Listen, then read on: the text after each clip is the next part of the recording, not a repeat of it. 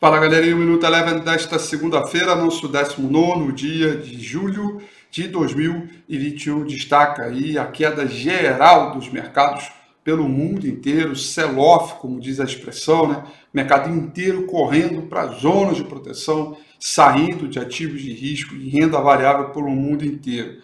As, as, o número de contaminados com a variante, com a variante Delta, né? É, vai ameaçando a retomada da economia a preocupação com a inflação e a animosidade entre Estados Unidos e China, é, esse clima de tensão gerou aí uma aversão ao risco global, fazendo com que o principal mercado no mundo inteiro, o mercado americano, caísse 1,59%, é o S&P 500. O índice de mercado emergente acompanhando esse movimento caiu 1,68% e o petróleo, mesmo com o acordo da OPEP de aumentar 400 mil barris dia a partir do mês é, de agosto caiu 6,71%.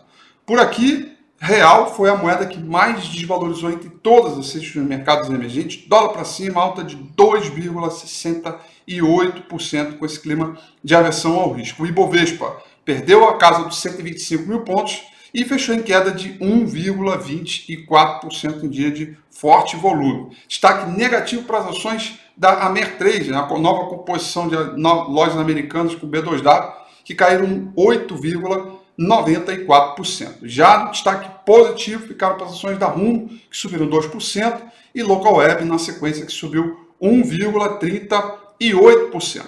O Minuto Eleven fica por aqui. Quer ter acesso a mais conteúdos como esse? Inscreva-se em nosso site www.elevenfinancial.com e também siga a gente nas redes sociais. Eu sou Rafael Figueiredo e eu te espero no próximo Minuto Eleve.